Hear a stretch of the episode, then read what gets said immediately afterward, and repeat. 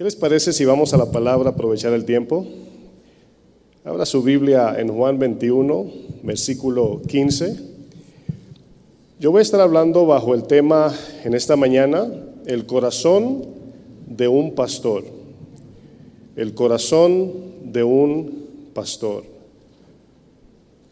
Juan 21, vamos a leer desde el versículo 15. Voy a agregar una oración para que el Señor siga añadiendo gracia, ¿verdad? Para que esta palabra pues llegue a cada uno de nosotros como ha sido entregada en mi corazón. Señor, gracias por tu bondad y tu misericordia, Señor. Estamos en este lugar porque tenemos gran necesidad de ti, Señor, como pastores, tenemos una gran responsabilidad. Yo te pido, Señor, así como mis colegas pastores que estarán trayendo la palabra, mi Dios, que tu gracia no nos falte, así como la alabanza bien lo decía.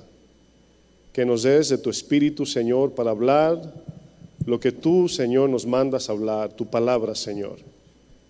Que hablemos solo lo que el Espíritu Santo, Señor, espera de nosotros para actuar en nuestros corazones. Ayúdanos también como pastores a ser alumnos, el cual a veces se hace difícil como pastores, pero hemos venido a aprender con un corazón sencillo, Señor. Dame gracias, Señor, en el nombre de Jesús. Fíjense que nuestro Señor Jesucristo, cuando comenzó su ministerio, pues todos conocemos eh, cómo el Señor vino a la tierra y se encontró con los líderes de Israel completamente envanecidos, corruptos, torcidos. Habían dejado la palabra, habían dejado al Señor.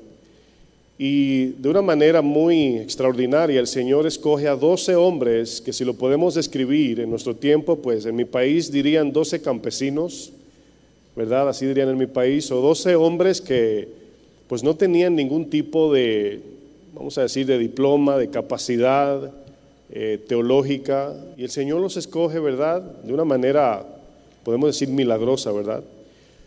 Y algo impresionante es que esos 12 discípulos, pues uno de ellos, eh, Pedro, el Señor lo escoge como líder del grupo, como pastor. Pero sabemos que la Biblia habla de el antes y después de los hombres y mujeres de Dios. Habla de Pedro, ¿verdad? Llamándole Simón, ¿verdad? Y luego se llama Pedro, identificando que Pedro tenía un antes y un después de Cristo. Y cuando en Juan 13 el Señor, ¿verdad?, comienza a lavarle los pies a sus discípulos, dejándole un ejemplo eh, de servicio, de humildad, de fidelidad, pues sabemos que el Señor también allí dice que le era necesario ir a Jerusalén, padecer, para morir y luego resucitar al tercer día. Y cuando los discípulos escuchan esto, pues se levanta Pedro, el superhéroe, ¿verdad? Y le dice, Señor, aunque estos te traicionen, te abandonen, yo te prometo que no lo voy a hacer. Ahora yo quiero que como pastores podamos de alguna manera escuchar eso, ¿verdad? Señor, yo voy a dar mi vida por ti. Señor, yo te prometo que voy a ser fiel, en otras palabras. Y en Juan 21, versículo 15, después de la resurrección, dice, cuando hubieron comido, Jesús dijo a Simón Pedro, Simón, hijo de Jonás. Importante el por qué Jesús le llama así a Pedro. Fíjense, ¿me amas más que estos? Acuérdense que Pedro dice, aunque estos te traicionen, yo no. Y Jesús ahora lo trae, muchos le llaman a este texto el texto de reivindicación o de la reconciliación de Pedro con Jesús. Y el Señor le está prácticamente recordando las promesas de Pedro en su humanidad. Dice, Pedro, ¿me amas? Y aquí, cuando el Señor usa la palabra me amas, aquí el amor, la palabra que se utiliza aquí, es la palabra ágape. Y escuche bien, pastores, porque es algo que para nosotros es importante identificar. El Señor quiere que como pastores le entreguemos el máximo amor a Jesús. Y desafortunadamente esto ya suena como un cliché, pero es, es, es lo que necesitamos, amar a Jesús por encima del ministerio, por encima de las ovejas, por encima de las esposas, por encima de tu mejor amigo, por encima de todo, aún tu propia vida, dice el Señor. Y le pregunta, Pedro, llamándole Simón, ¿me amas? ¿Verdad? Prácticamente me agapeo en el sentido de, ¿me amas con el amor de que no me vas a negar nada de lo que yo te pida? Le respondió, sí Señor, tú sabes que te amo. Y Pedro le responde en fileos. El amor aquí, la palabra de Pedro que usa, cuando le dice, tú sabes que te amo, es fileos. Dos palabras, Señor, yo te amo como mi mejor amigo. Tengo un, un afecto grande por ti, Señor. Y le dice el Señor, apacienta mis corderos. Verso 16. Volvió a decirle la segunda vez, Simón, hijo de Jonás. Quiero que noten que le sigue recordando la condición real de Simón. Dice, ¿me amas? Pedro respondió, sí, Señor, tú sabes que te amo. Fileos, pastorea mis ovejas. Le dijo la tercera vez, Simón, hijo de Jonás, ¿me amas? ¿Me agape? Pedro se entristeció de que le dijese la tercera vez, ¿me amas? Prácticamente le está pidiendo el amor, ¿verdad? Incondicional. Y le responde, pido disculpas, el tercer amor aquí es fileos. El Señor le dice, Pedro, ¿me amas? Prácticamente diciéndole, ¿me amas como tu mejor amigo? Y luego responde, Señor, tú lo sabes todo, tú sabes que te amo. Jesús le dijo, apacienta mis ovejas. Si nos damos cuenta, Jesús comenzó pidiéndole a Pedro el amor con el cual Pedro no podía amar al Señor sin el Espíritu Santo, sin la gracia de Dios. Es decir, que no importa qué tantos esfuerzos, qué tantas cosas grandes hagamos para el Señor, jamás humanamente hablando llegaremos a amar a Jesús en el amor que Él nos manda sin la ayuda divina del Espíritu Santo. No hay duda, pastores, que debemos de amar a las ovejas. ¿Están de acuerdo, pastores? Hay que amar las ovejas.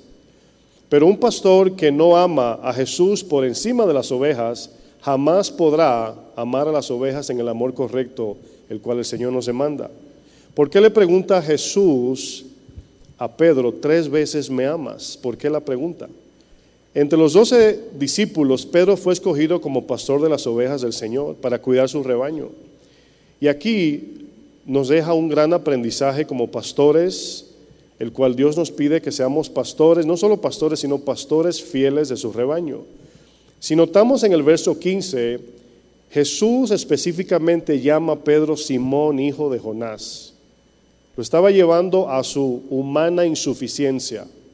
Pedro, tú no puedes en tu capacidad serme fiel, mucho menos amarme con toda tu vida.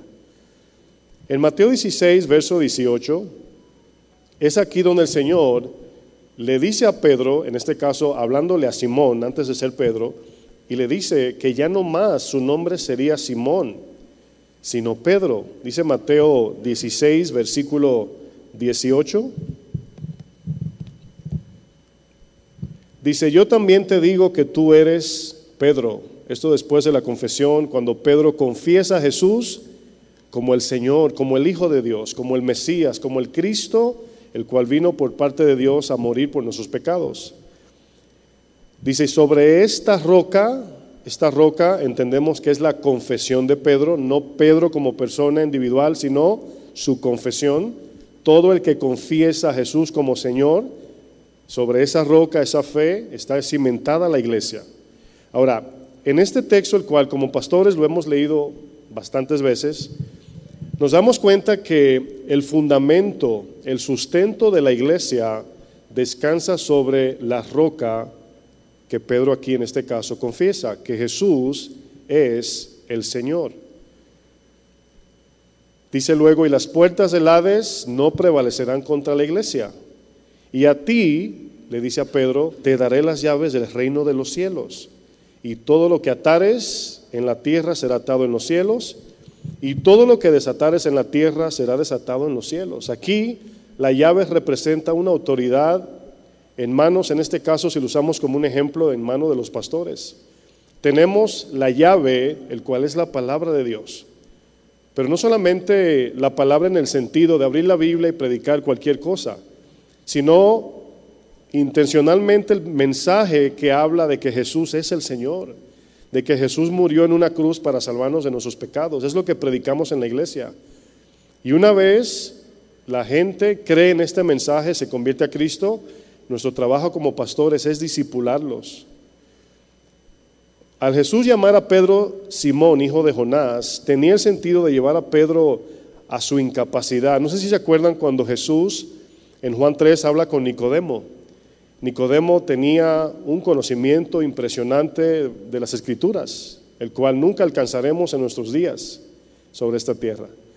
Y Jesús le está explicando teología básica, en inglés diría one on one, lo más básico de la teología, y Nicodemo no lo entendía. Y Jesús le dice, ¿eres tú maestro de Israel y no sabes esto? Y esa pregunta no tiene que ver con un desafío de que este maestro no sabe esto, sino más bien, aún con todo el conocimiento que tienes, esto no se entiende con pura intelectualidad humana. Necesitas nacer de nuevo, Nicodemo. Asimismo, a Pedro lo lleva a su humanidad para que Pedro como pastor de las ovejas entienda que sin Cristo no se puede hacer iglesia. ¿Están de acuerdo, pastores? Sin el Señor no podemos hacer iglesia. Sin duda alguna cometeremos errores en el ministerio. Es inevitable no equivocarnos como pastores. Pero es muy importante hacer distinción entre un error y una mala intención. ¿Sí escucharon? Es muy diferente cometer un error y tener un corazón con mala intención. Es diferente. Sabemos que la Biblia dice que Pedro negó tres veces al Señor. Eso dice la Biblia. Pero es impresionante porque aunque Pedro negó tres veces a Jesús, su intención, escuche bien, no era mala, pero lo negó tres veces. En contraste tenemos a un Judas que intencionalmente, lo podemos decir así, vendió a Jesús por unas monedas. Hay una diferencia allí. Aquí cuando vemos a Pedro negar a Jesús tres veces, es como cuando el mesero, es como un joven que dice, quiero trabajar en un restaurante siendo mesero y quiero ser el mejor mesero. Es la intención del mesero. Y viene con la charola, la bandeja, como decimos en mi país, y viene con gran pasión y le tira la charola encima al cliente. La intención era correcta, pero su actitud fue imprudente, ¿sí o no? Pero la intención del corazón Dios está mirando. Pedro amaba a Jesús, pero Pedro trató de amar a Jesús en sus fuerzas y por eso lo negó tres veces. Aún morir, hermanos, pastores, aún morir para Cristo es un acto divino del Espíritu Santo que nos capacita. ¿Se acuerdan de Hechos 1.8? Y recibiréis poder para ser mártires. Recibiréis poder para luego poder morir es impresionante esto. No todo lo que parece bueno nace de una buena intención, como tampoco todo lo que parece malo nace de una mala intención. En 1 Corintios 4, versículo 5, eh, dice el apóstol Pablo, así que no juzguéis nada antes de tiempo. ¿Sabe por qué dice este texto que no juzguemos antes de tiempo? Porque solamente hay una sola cosa que detiene la verdad, y es el tiempo. Es cuestión de tiempo para que la verdad salga. No juzguéis nada antes de tiempo hasta que venga el Señor, el cual aclarará también lo oculto de las tinieblas y manifestará, escuchen, las intenciones de los corazones y pagará a cada uno conforme a sus obras.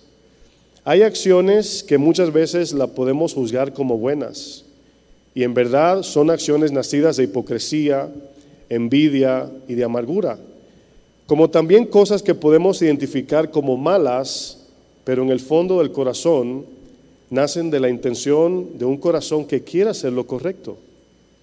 Usted ha visto cuando el padre cumple años, ¿verdad? Y el niño le hace un dibujo que usted no lo entiende. Le dice, mira papá, para ti. Si usted mira el dibujo y usted dice, no, no entiendo, pero la intención, se está mirando el corazón del niño y vale mucho. Usted hasta lo enmarca, ¿verdad? Y lo pone en su oficina o en su casa. Bueno, Raab es uno de esos ejemplos donde algunos teólogos, ¿verdad? Cuando entran en ese tema de cómo el Señor aprobó a Raab si mintió.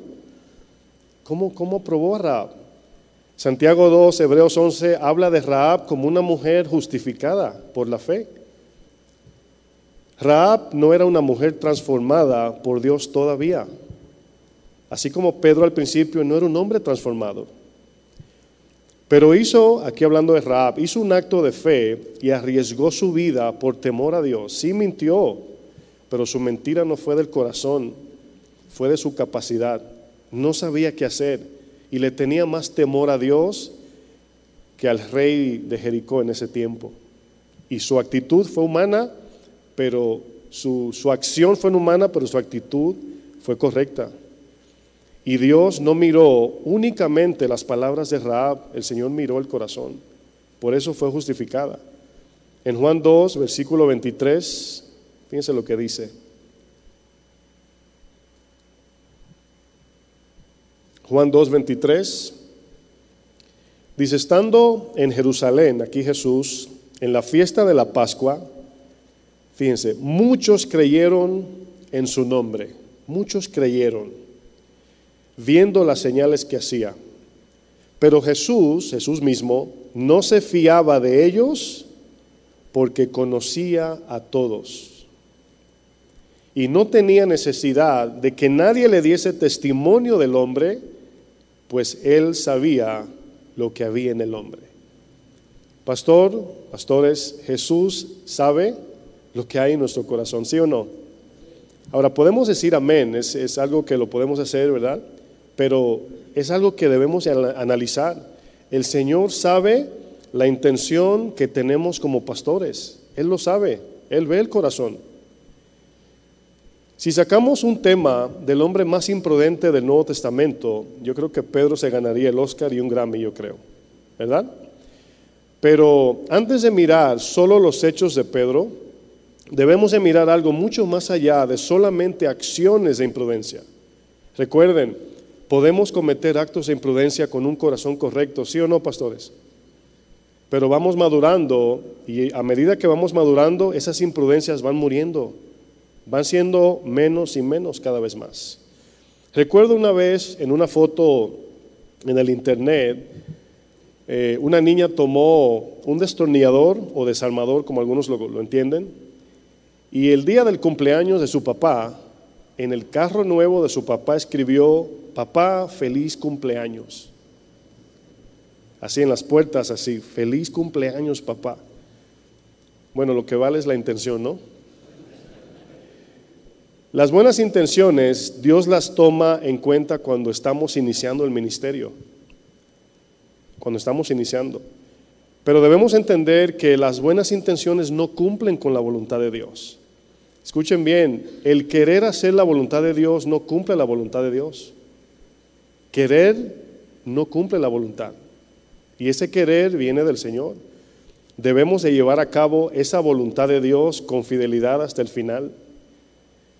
Es por esto que los pastores debemos de alinear nuestro corazón con la voluntad de Dios. Es por eso la importancia de que un pastor eh, deba ser un hombre de oración para que pueda estar en contacto directo con Dios y saber lo que Dios quiere para su iglesia. La pregunta que quiero hacer, pastores, soy el primero en traer la enseñanza y esta pregunta va a definir, ¿verdad?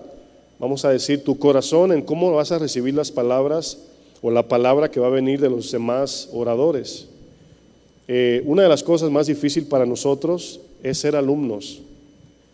Estamos escuchando una enseñanza como pastores y ya tenemos el diccionario griego y el exégesis y esto y que no dijo el, hebreo bien y, y no recibimos. Somos como actores en un cine criticando la película no la disfrutamos.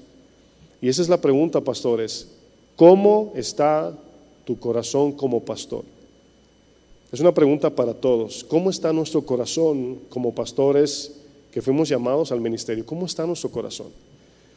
Una de las cosas más complejas e impresionantes que Dios ha creado en el ser humano es el corazón. Y no necesariamente me estoy refiriendo al órgano, ¿verdad?, que late cien mil veces por día o pompea 300 litros por hora. Sin duda alguna, es impresionante, ¿verdad? Es el, el órgano del corazón. Pero cuando la Biblia habla del corazón, se refiere al corazón inmaterial de todo nuestro ser. Nuestro corazón, según el contexto bíblico, es infinito y es eterno. Fíjense qué cosa. ¿Usted se acuerda del rico, la historia de Lázaro y el rico? Cuando el rico fue al infierno, todavía tenía su corazón allí. Todavía pensaba, razonaba, sentía. Y el corazón es infinito, hablando de espacio, y es eterno en tiempo. Y la pregunta es, ¿qué sacia el corazón del hombre?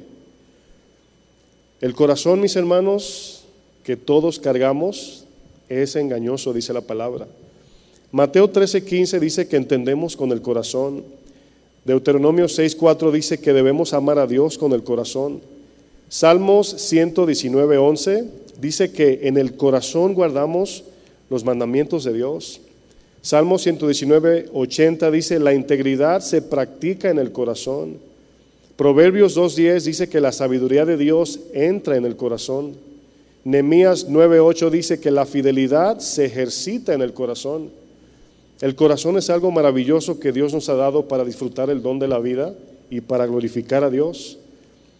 Pero ¿qué pasa cuando en ese mismo corazón no habita la persona de Cristo?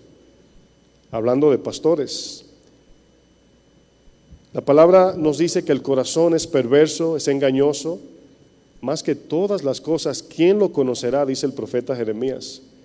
Mateo 5:28 dice que el adulterio sale del corazón. Mateo 15:8 dice que es en el corazón que decidimos alejarnos de Dios. Mateo 15:19 dice que del corazón salen los malos pensamientos, homicidios, adulterios, fornicación, hurtos, calumnias, el odio, la blasfemia y todo esto es lo que contamina todo nuestro ser y luego, como somos pastores, contamina la iglesia.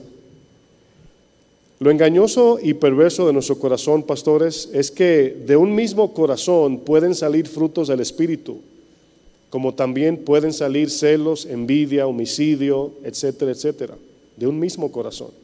Todavía estamos en el proceso de transformación, aunque somos pastores. Recuerdo hace unos días atrás, fui a un Starbucks con mi esposa a comprar un café y andaba con mi suegra y ordenamos el café y la muchacha que estaba preparando el café para nosotros, nos movieron ahí en, en, el área de recoger el café. Y esta muchacha estaba preparando ahí algo como color rosado, como con fresa. Y lo tomó cuando lo terminó y lo puso en el área donde los clientes recogen sus cafés. mi esposa lo miró y dijo, uh, se ve bonito. Ella le dijo, ese no es el tuyo. Mi esposa reaccionó, dijo, oh, ok. Y luego sacó otro café y mi esposa miraba y dice, ese no es el tuyo. Así con una actitud bien arrogante. Y otra vez otro café y mi esposa miraba y decía, ese tampoco es el tuyo. Y yo miraba a mi esposa y decía, ay Señor. Pero ah, si soy sincero, cuando yo estuve allí, ¿sabe lo primero que salió de mi corazón? Venganza. Lo primero. Ya yo me convertí allí en el manager de Starbucks y la despedí a la muchacha en mi cabeza. Así, o sea, ese es el corazón que tenemos, pastores. Pero junto con esa ira subió el Espíritu Santo y me dijo, una palabra no digas, ni una, ni con sarcasmo de buenos días. que tenga mejor día, ¿verdad? Y allí es impresionante cómo el Espíritu en cosas tan sencillas te habla. O sea, lo primero que salió de mi corazón no fue, misericordia, paz, no venganza. Pero es como le dijo el Señor a Caín, Caín, el pecado está tocando la puerta de tu corazón y tú puedes enseñorearte. No sé, si tú tienes, o sea, tú tienes la capacidad de no abrirle la puerta. Y fue lo que yo entendí en ese momento. Yo puedo decir algo con doble sentido, puedo vengarme o justificar que estoy protegiendo a mi esposa, ¿no? Pero el Señor me dijo, no digas media palabra. Y mi, por dentro sentía ese motor de carro de carrera así. Señor, me someto. Entonces nos damos cuenta que nosotros decidimos hacer lo que Dios dice o no. Nuestro corazón es capaz, hermanos. Yo desconozco la razón del por qué tú, pastor, entraste al ministerio. La desconozco. No puedo conocer la intención de tu corazón por el cual te motivaste a asumir el cargo de pastor. Yo recuerdo claramente cuando Dios me llamó a mí al ministerio como pastor. Me acuerdo también cuando mi corazón comenzó a manifestar un sentir de responsabilidad por las ovejas. Yo me acuerdo de eso. Me acuerdo como si fuera hoy mismo. Recuerdo cuando el pastor Memo López, está por allá, me delegó el grupo cuando éramos misión, hace ocho años, eh, lo que hoy es Casa de Oración Nueva York. Me acuerdo, o sea, Memo fue a preguntarnos quién se queda como responsable. Y yo, yo sabía que tenía el llamado. O sea, había una carga en mi corazón por las ovejas. Y yo sabía que era el llamado de Dios a pastorear porque ese sentir sobrepasaba mis demás deseos, mis otras cosas que yo amaba, la ponía en segundo lugar. Y era un sentir así que yo decía, esto no es mío, eso es Dios poniéndolo allí. Cuando el pastor Memo López fue la primera vez, me quedé callado dije, no, no, no, a lo mejor soy yo que quiero estar en el ministerio, no sé. Y luego a los tres meses volvió y preguntó, ¿quién se va a quedar? Y yo dije, yo me quedo a cargo. Y si no soy pastor, me siento, pero yo, yo asumo la responsabilidad. Los que estaban ahí dijeron, sabíamos que eras tú, y le dije, ¿por qué no me dijeron? pero yo recuerdo eso, pastores, cuando yo le dije que sí al Señor, me encargo de pastorear tus ovejas. Pero a la misma vez, pastores, estoy consciente de que una cosa es aceptar el llamado y otra cosa es terminar esta carrera siendo fieles al ministerio. Son dos monstruos diferentes, si puedo decirlo así. Aceptar el llamado es cuestión de un momento. Sí, Señor, yo lo hago, yo voy. ¿Verdad? Pero permanecer a este llamado hasta el final es cuestión de todos los días. Son nuestras microdecisiones de cada día que nos van llevando a serle fiel al Señor.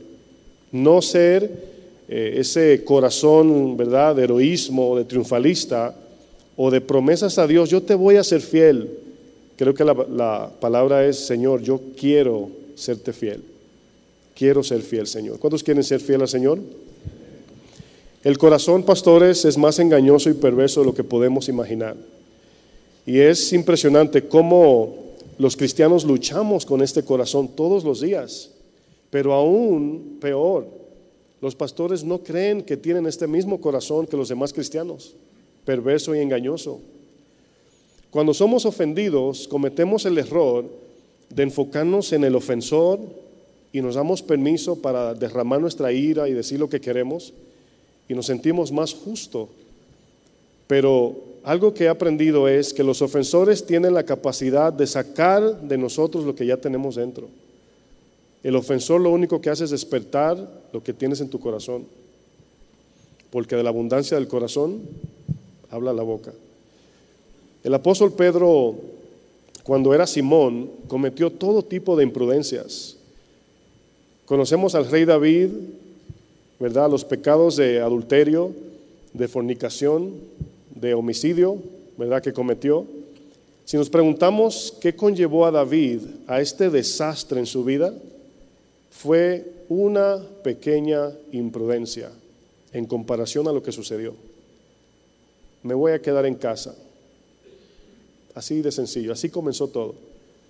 Y eso habla de que cuando tenemos una posición como pastores, Dios va a demandar mucho más de nosotros.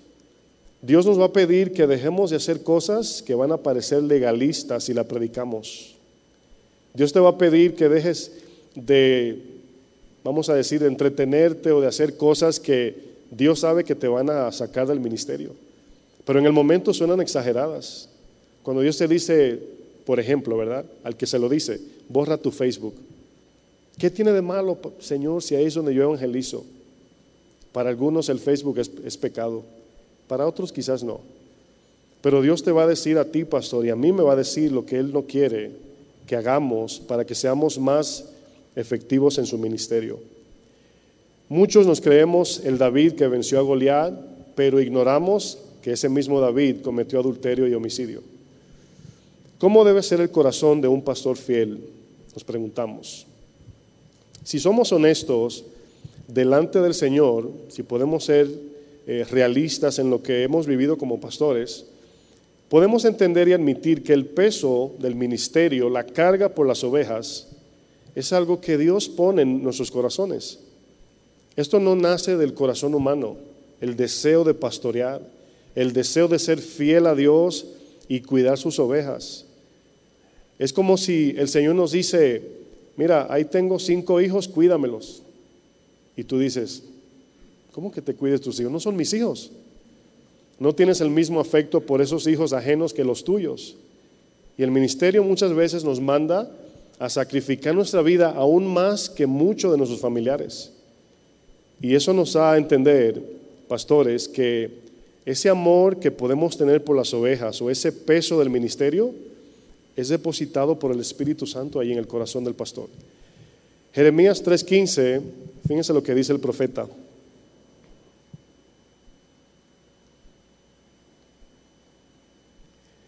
Jeremías 3:15, usted conoce el texto, y os daré pastores según mi corazón, que os, que os apacienten con ciencia y con inteligencia. Este texto, el cual conocemos tanto porque somos pastores, ¿no? Es tan impresionante porque aquí el Señor dice que a su pueblo les dará pastores que tienen un corazón conforme al de Dios. Y esto nos habla de que el llamado al pastorado trae consigo la gracia para el pastor cuidar el rebaño. Eso está incluido en el llamado. Es por eso que cuando alguien quiere ser pastor sin llamado, aunque llene la iglesia de gente, no es pastor. Aunque tenga Biblia, aunque estudie en el seminario o aunque estudie en el instituto, ¿verdad? Teología, no es pastor. Porque el, llamado al pastor viene de Dios y en ese llamado Dios deposita una gracia especial para pastorear. Esta gracia pastoral, si le puedo llamar, la podemos interpretar por la energía física de pastorear. Usted y yo sabemos lo, de, lo desgastante que es ser pastor, ¿no? Dios nos da esa energía para pastorear, físicamente hablando. Esa gracia se puede interpretar por la capacidad intelectual y espiritual que Dios nos da para edificar y dirigir la iglesia. Eso viene de Dios.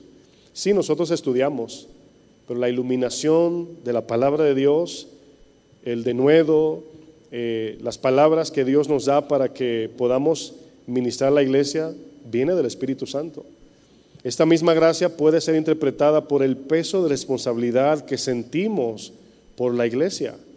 Usted y yo sabemos que lo único que nos quita el sueño es aquello que tiene importancia para nosotros. Y si tú eres de los que pierde, ¿verdad? Eh, a veces no puedes dormir por las cosas del ministerio, pues es una señal del llamado. Todo esto, pastores, es dado por Dios, el cual nos llama al ministerio.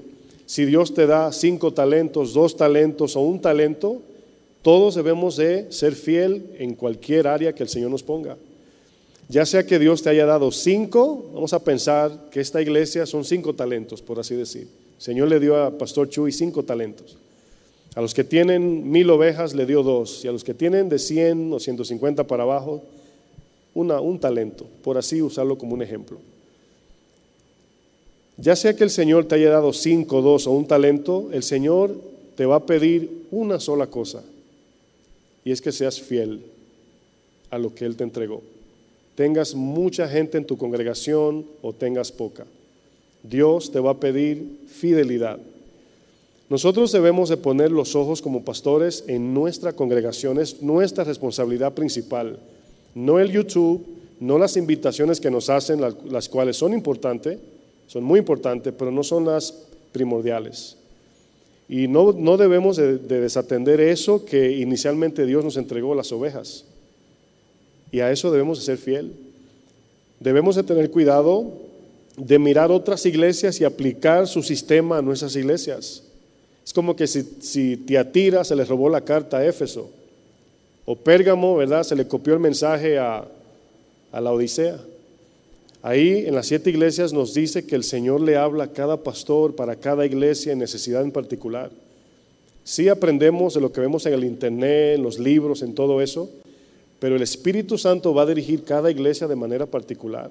Aunque un solo mensaje, un solo Señor, una fe, un bautismo, pero la dinámica es diferente. Y eso lo va a dar el Espíritu Santo, al pastor. Pedro sin duda amaba a Jesús pero Pedro tenía una distorsión en su corazón. Había algo distorsionado en su corazón. ¿Qué era lo que estaba distorsionado? En cómo Pedro veía el ministerio. Pedro no entendía que lo único que el Señor Jesucristo le estaba pidiendo era su fidelidad. Haz lo que yo te digo. Miren, una pregunta que nos hacemos Y es la siguiente, Dios como pastores, ¿verdad? Dios nos está llamando a que seamos efectivos, a que busquemos buenos resultados, o nos está llamando a ser pastores fieles. Hay una diferencia en estas dos preguntas. Pienso que muchos pastores se desalientan en el ministerio porque piensan que el Señor está pidiendo más efectividad y resultados a que sean fieles al ministerio. La palabra efectividad, del cual se puede utilizar de muchas maneras, a la que me estoy refiriendo, habla de poner como pastores todo nuestro empeño y enfoque en buscar resultados. Por otro lado, la palabra fidelidad habla de enfocarnos solo en lo que Dios nos ha delegado, salga bien o salga mal, en nuestro concepto, claro. El llamado de un pastor no es ocuparse de tratar de llenar la iglesia de gente. ¿Sí entienden eso, pastores? El Señor no nos llamó a llenar la iglesia, no nos llamó a eso. No debemos estresarnos por los resultados tampoco. De eso se encarga Dios. Si yo hago lo que Dios me dice, habrán buenos resultados. Quizás ese resultado no signifique mucha gente o mucho dinero en la iglesia, pero habrá un buen resultado según el plan soberano de Dios que yo siempre no lo entiendo. Cuando la palabra dice todo obra para bien, ese bien es bien para el plan redentor de Dios, no bien para nuestro bien personal.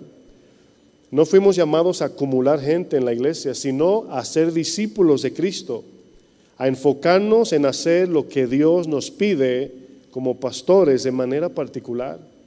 Lo que Dios te va a pedir a ti, pastor, no es lo que me va a pedir a mí aunque a todos nos pide lo mismo en sentido ministerial, predica la palabra a tiempo y afuera de tiempo. Si la parábola de los talentos hablaba de efectividad, significa que el que trajo diez fue el único que agradó al Señor y el que trajo dos no, porque no trajo buenos eh, resultados. Pero la parábola, la parábola de los talentos nos está hablando acerca de fidelidad fidelidad. Olvidemos eso de cinco pasos para crecer la iglesia, porque hay pastores que están más interesados en llenar la iglesia que atender a los 15, 20, 100 que tiene allí. El Señor le dijo al profeta Ezequiel, le hablarás pues mis palabras, escuchen o dejen de escuchar. Imagínense el profeta de camino, ¿y para qué voy si no me van a escuchar? No hay buenos resultados aquí. ¿Cómo voy a ser efectivo, Señor, si no me van a oír? Ezequiel, tú haz lo que yo te digo. Jeremías, tú pues le dirás todas estas palabras, pero no te oirán. Los llamarás y no te responderán, Señor, ¿y a qué voy? No tiene sentido el ministerio. La gente no quiere escuchar tu palabra. Haz exactamente lo que Dios te pide, pastor. ¿Queremos buenos resultados para la iglesia? Claro que sí. Es por eso que obedecemos el Espíritu Santo y su palabra. Sin duda, debemos de ser efectivos, pero es en las cosas que Dios nos delega de manera particular. ¿Qué vas a hacer cuando por hacer la voluntad de Dios la gente se vaya? ¿Qué vamos a hacer cuando por hacer eh, aplicar disciplina las familias se salgan de la iglesia? Ahí lo que sucede es que a veces la iglesia está llena de gente que no está buscando a Jesús, están buscando otra cosa. Cuando un pastor pone su mirada en los números de la iglesia, corre el peligro de salirse del propósito de Dios. A nosotros nos encanta el texto que dice, porque en lo poco me fuiste fiel, en lo mucho te pondré. Y todo lo que hacemos es pensando en lo mucho, lo mucho, lo mucho. Y desatendemos lo poco y nunca somos fieles. En Juan 7.2, aquí fíjense la estrategia de los discípulos de Jesús, buscando buenos resultados y efectividad. Juan 7, verso 2.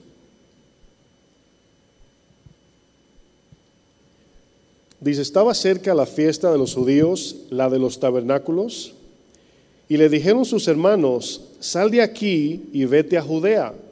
Esta expresión parece como que están corrigiendo al Señor, casi dejándole saber, Señor, como que tú no sabes mucho de mercadotecnia. Vete a Judea para que también tus discípulos vean las obras que haces, porque ninguno que procura darse a conocer hace algo en secreto. Si estas cosas haces, manifiéstate al mundo. Miren, si Jesús estuviera interesado en multitud, con una cruzada de milagros se ganaba el mundo entero. ¿Sí o no? Con una sola cruzada de milagros. Por eso entendemos que no siempre hizo milagros con todos. Miles de personas seguían a Jesús, pero cuando Jesús ponía a un lado los milagros y predicaba el verdadero evangelio, dice Juan 6, ya sus discípulos no andaban con él. Se le vaciaba la iglesia a Jesús. ¿Cuántos quisieran a Jesús en sus iglesias para predicar? Imagínese que el Señor te diga, ¿quieres que vaya a predicar a tu iglesia? Y te dice, ¿cuántas eh, ovejas tienes? Ah, unas 200. Y luego te dice, Señor, te van a quedar como 30 si voy. ¿Lo invitarías? ¿Cuántos quieren a Jesús como pastor? No, qué ironía. Juan el Bautista lo tenía muy claro, pastores, que él fue llamado a un propósito en particular, abrir el camino, abrir el camino para Jesús. De una manera, eh, vamos a decir, un ejemplo, si lo podemos comparar con un pastor, nuestro trabajo es, por la palabra, abrir el camino en el corazón de la gente para que Jesús entre. El mensaje central, prediques del amor, de la ira, de la salvación, del infierno, de lo que sea, todo tiene que estar apuntando al Evangelio de Jesucristo. Todo. Todo. O sea, todo tiene que ser Cristo el centro del tema de, lo, de lo que predicamos como pastores. Juan el Bautista entendía esto muy claro. Abrir el camino a la gente para que venga Jesús, no a tu iglesia. No evangelicemos en nombre de la iglesia, evangelizamos en el nombre de Jesús. Yo recuerdo una vez en una iglesia que yo estaba, el pastor nos me mandó a mí, yo era diseñador gráfico antes, eh, me mandó a hacer unos tratados de los papelitos que damos para evangelizar. Yo recuerdo que cuando hice el diseño, él estaba más interesado en que pusiera la dirección de su iglesia más grande que el nombre de Jesucristo. Y me decía, cuando vayan a evangelizar, no se vayan muy lejos, digo yo. ¿Por qué? Dice, no es que luego la gente no va a venir a la iglesia aquí. Y yo le pregunté, yo estaba comenzando, para mí fue sentido común, yo dije, ¿estamos evangelizando la iglesia? O sea, ¿en nombre de la iglesia o en nombre de Jesús? O sea, cuando evangelizamos es para que las almas se salven y luego el Espíritu guíe a esa persona donde se quiera congregar. ¿O estamos evangelizando para llenar mi canasta llamada iglesia? Fíjense, Juan el Bautista entendía esto. Fue llamado a un propósito, abrir el camino, no acumular ovejas. Fíjense, en Juan 1.35, fíjense lo que dice, es impresionante porque esto que vamos a leer puede sonar muy sencillo, pero si aplicamos el corazón en esto que vamos a leer y lo aplicamos a nuestros días, yo creo que nos confrontaría a todos.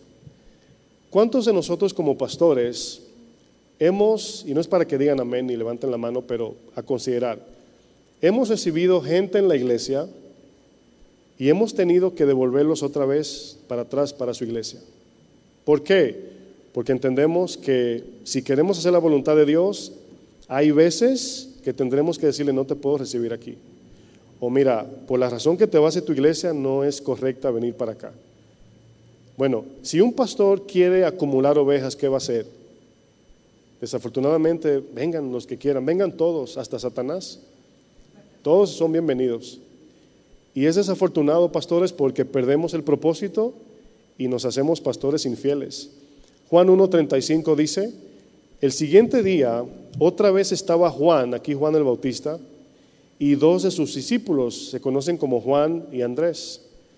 Dice, y mirando a Jesús que andaba por allí, dijo, he aquí el Cordero de Dios. Sabemos que más arriba la expresión de Juan el Bautista es, es aquí el Cordero que quita el pecado del mundo. Nosotros como pastores estamos para predicar el Evangelio para que se salven las almas, disipular a esas almas que se convierten y luego enviarlas otra vez para que sigan evangelizando, para Cristo, no para nuestra iglesia, no para casa de oración, para Jesús. Si el Señor los manda a tu iglesia, bueno, gloria a Dios. Y si no, gloria a Dios. Él sabe cómo hacerlo, ¿sí o no? El Señor añade a la iglesia los que han de ser salvos. Y aquí hay un principio para nosotros. El Cordero de Dios es la razón de por qué existe la iglesia. La iglesia existe para proclamar al Cordero de Dios, al Cordero que quita el pecado del mundo. Fíjense lo que dice luego, le oyeron hablar los dos discípulos y siguieron a Jesús. Dos miembros menos en la iglesia de Juan el Bautista. Este es nuestro trabajo, pastores, dirigir la gente a Jesús. Dirigir la gente a Jesús. A veces tendremos congregaciones, especialmente de, casas de oraciones, que serán más grandes que la nuestra. Y tú, pastor, y yo debemos estar contentos de que la gente está buscando al Señor. Amén, pastores. Yo sé que luchamos con los celos, la envidia y la competencia. Y es ahí donde cada, uno debemos de sincerarnos y decir, Señor, tú no me llamaste a, a crecer en número, aunque la iglesia crece en número y nos alegramos cuando crece en número. Pero ahí preguntamos, ¿esos números, verdad, son sanos? Hay, veces eh, personas me dicen en la iglesia, wow, pastor, está llegando gente. Y le digo a los servidores, no se emocionen por la cantidad, emocionense por la transformación de la palabra en las vidas de las personas. Para nosotros debe de haber un gozo cuando escuchamos familias transformadas, esposos amando a sus esposas, esposas sometidas en el temor de Dios a sus esposos, hijos, jóvenes, niños en la iglesia recibiendo el mensaje. Ese debe ser el gozo del Señor, ese era el gozo de Juan el Bautista. Pregunto, ¿se puso celoso Juan el Bautista porque Jesús se le llevó dos ovejitas? Bueno, en Juan 3, 26, fíjense lo que dice. Dice, y vinieron a Juan y le dijeron, aquí vinieron los chismosos a sembrar cizaña, ¿verdad? Pastor, ¿qué tiempo tienes aquí en este edificio? Ah, dos, eh, ya casi vamos a cumplir siete años. Ah, pero el pastor que tiene dos años tiene más gente que tú. Bueno, lo estoy parafraseando en este texto. Vinieron a Juan le dijeron, mira, que el que estaba contigo al otro lado del Jordán, de quien tú diste testimonio, bautiza y todos vienen a él. Respondió Juan y dijo, no puede el hombre recibir nada si no le fuere dado del cielo. Yo tengo el entendimiento claro que las ovejas que llegan a nuestra iglesia las trajo el Señor. Eso quiero creer. No diríamos el 100% porque se filtra de todo, pero esa es mi, posición. Las ovejas que llegan a la iglesia las trajo el Señor, ¿verdad? Y me las puso ahí para yo pastorearlas. Ese es mi, mi concepto y me imagino que el de usted también. Dice el 28, vosotros mismos me sois testigos de que yo no soy el Cristo, sino que estoy soy enviado delante de Él. El que tiene la esposa es el esposo, mas el amigo del esposo que está a su lado le oye y se goza grandemente de la voz del esposo. Así pues, fíjense lo que dice, este es mi gozo y está cumplido. Está contento porque hizo su parte. Discipuló a estos dos discípulos, valga la redundancia, y le dijo, Señor, aquí te los entrego. Ese es nuestro trabajo como pastores. ¿Qué nos garantiza, pastores, terminar esta carrera como pastores fieles a Dios? Es algo que nos gustaría escuchar. ¿Cuál es la garantía de que nosotros vamos a terminar siendo fiel? Y yo creo que cuando hablamos de garantizar algo, es difícil porque es algo de todos los días. La fidelidad no es un día, sino todos los días, hasta el final. Nuestra fidelidad es siempre demostrada en las cosas que tienen más valor para nosotros. Si amamos a Cristo, sobre todas las cosas, vamos a hacer lo correcto con las ovejas. Pero si amamos la iglesia más que a Cristo o las ovejas más que a Cristo, vamos a terminar haciendo daño. Es lo que pasa muchas veces. El corazón de un pastor debe aspirar a ser como el buen pastor que su vida da por las ovejas. ¿Cómo se logra esto, pastores? Amando a Jesús por encima de todo. Debemos identificar el Simón que traemos dentro y matarlo en el nombre de Jesús, para que podamos llegar, a ser Pedros. El Señor nos ha llamado, pastores, a ser fiel a su rebaño o al Señor. Por eso es que muchas veces la gente eh, consume a algunos pastores, le saca el jugo, dicen en mi país, porque si nosotros dirigimos la iglesia por lo que la iglesia nos pide, imagínense, hay veces que no vamos a poder, no vamos a poder atender a todos, no vamos a poder hacer tanto como la iglesia nos exige. Y si queremos complacer a la gente, nos vamos a meter en problemas con Dios. Nos vamos a meter en problemas con Dios. Hay veces que vamos a tener que decir que no. Cuando Jesús le pregunta tres veces a Pedro si le amaba, Jesús quería estar seguro de que Pedro cuidaría el rebaño del Señor. Jesús quería saber que Pedro, el corazón de Pedro estaba en las manos de Jesús. Jesús quería estar seguro de que al entregarle las ovejas a Pedro, Pedro iba a hacer exactamente lo que su Señor le iba a pedir. La mentalidad de Simón era muy diferente a la de Pedro, aunque era la misma persona. Aquí habla de un antes y un, después de Pedro, o de Cristo, pero en la vida de Pedro.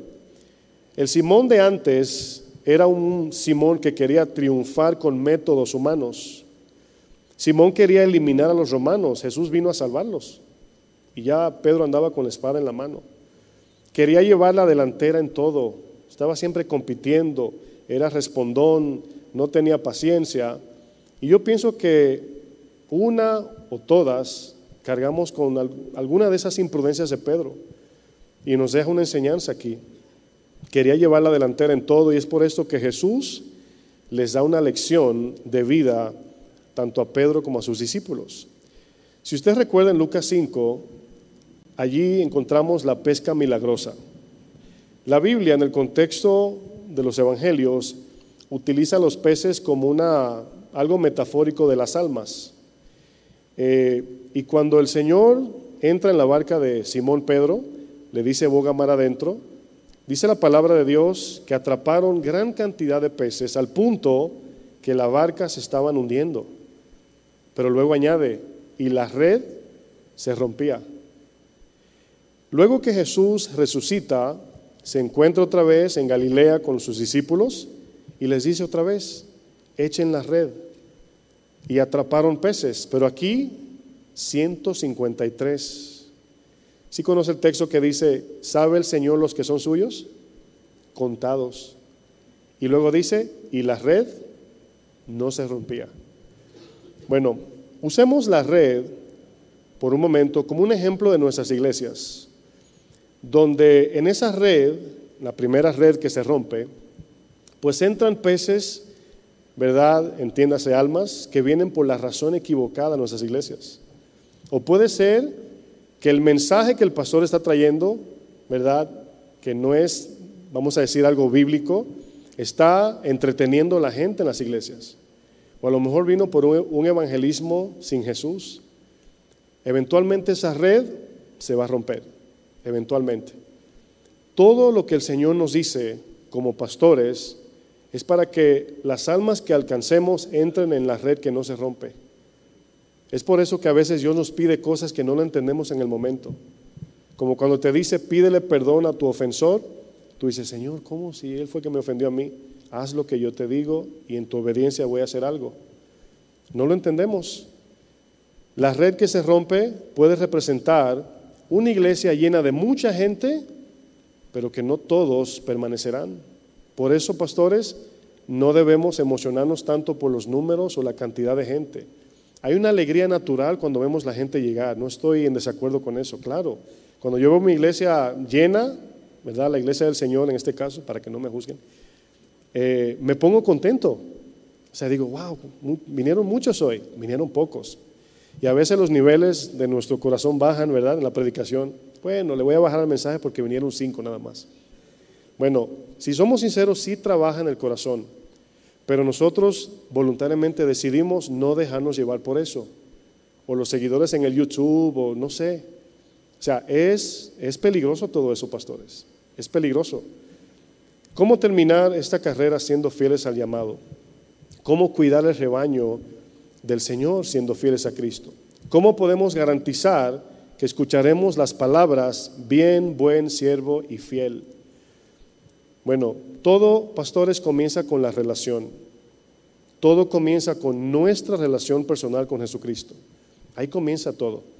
¿Por qué? Porque un pastor que pastorea una iglesia sin una relación íntima con Jesús, pues no se sabe dónde va a parar la iglesia. ¿Por qué? Porque como lo vimos al principio, no podemos amar las ovejas en el amor correcto sin primero amar a Jesús sobre todo. Jesús nos va a pedir cosas como pastores, o sea, la palabra lo dice, ¿no? Nos van a exigir más porque nos han entregado más.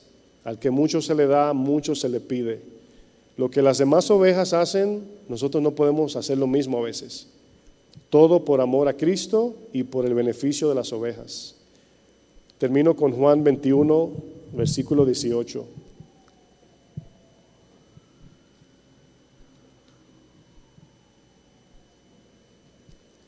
Finalmente en el texto que leímos de inicio, Juan 21, vamos a leer desde el 18 en adelante. Dice, de cierto, de cierto te digo, hablándole a Pedro, cuando eras joven, este, este, cuando eras joven e, es antes de Cristo. Es metafórico del Pedro de antes y el Pedro que va a madurar. Dice, cuando tú eras joven, Pedro, te ceñías. Y usa aquí la vestidura, el vestirse, como algo de... Pedro antes hacía lo que quería, se ponía ¿verdad? su ropa, su túnica, y iba donde quería. El, el ejemplo del texto es que cuando usted se viste, dependiendo de tu vestidura, pues habla de, un destino. Si un lunes, ¿verdad? Tu esposa te ve así todo trajeado como pastor, te pregunta, ¿a dónde vas? Te pregunta, ¿a dónde vas? Porque la ropa habla de... Es un ejemplo metafórico, ¿verdad?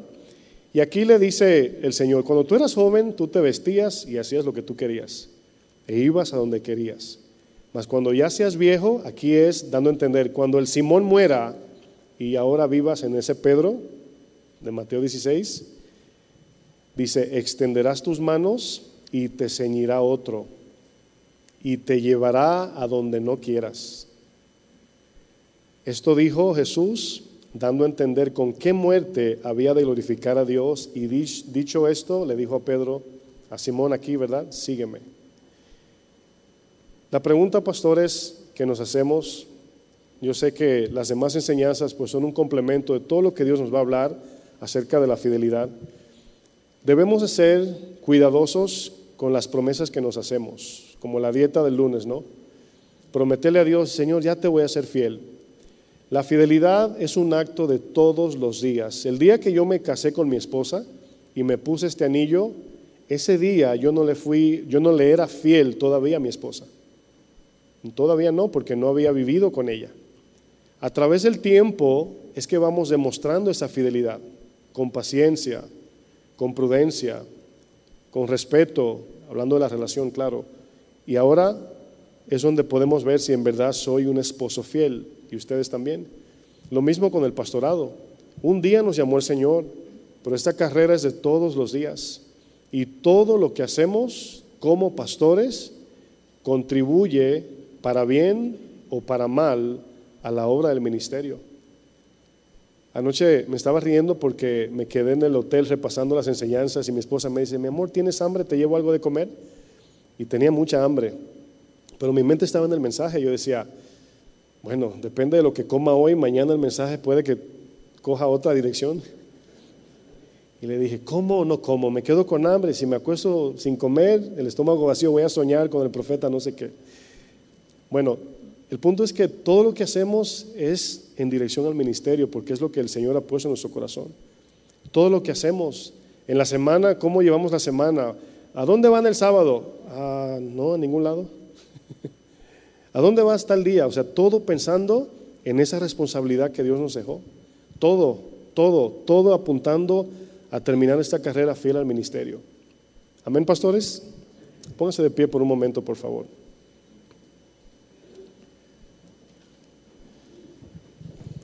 Pues sin duda el Señor nos ha llamado a este congreso de la fidelidad de un pastor, de terminar esta carrera fiel.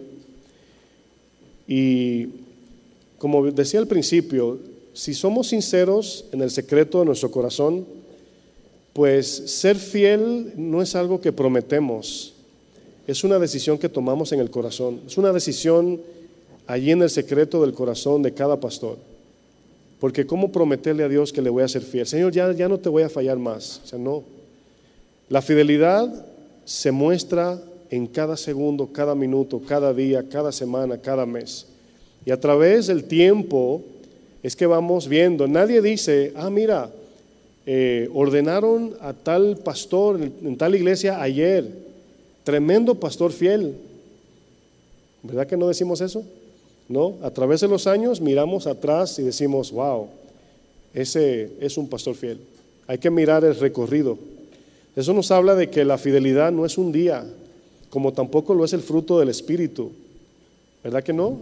Si yo hago una buena obra hoy, ya no es fruto del Espíritu por eso, sino hacia dónde está creciendo mi carácter, en este caso como pastor. Entonces, antes de hacer promesas, lo que tenemos que hacer es ponerle atención al día a día, no nos afanemos por el de mañana. Hoy yo quiero serle fiel a Dios. Ayer era el día de repasar el tema, orar. Señor, ayúdame. Hoy fue el día de predicarlo. Cuando baje de aquí ahora, pues ahora guardar mi corazón. Y cada momento es hacer lo que Dios nos pide. Y a través de los años veremos esa fidelidad desarrollarse y nuestro corazón afirmarse. El Señor te pregunta, si cierras tus ojos por un momento, pastor, y te hace las mismas preguntas a Pedro. Pastor, ¿me amas más que las ovejas? ¿Me amas más que tus amigos? ¿Me amas más de todo lo que te trae placer y comodidad o seguridad o paz? ¿Tu corazón está por encima de todo lo que tú amas hacia mí? Es la pregunta que nos, nos deja el Señor. Porque la fidelidad nace del amor.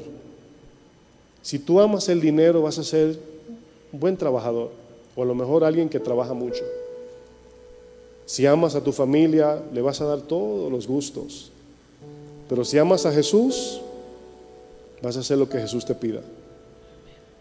Cuando en la historia del frasco de alabastro que la mujer pecadora derramó en los pies de Jesús, Jesús nos dejó un principio allí. Y el principio es cuando le pregunta a Simón, el leproso, le dice, Simón, tengo una pregunta.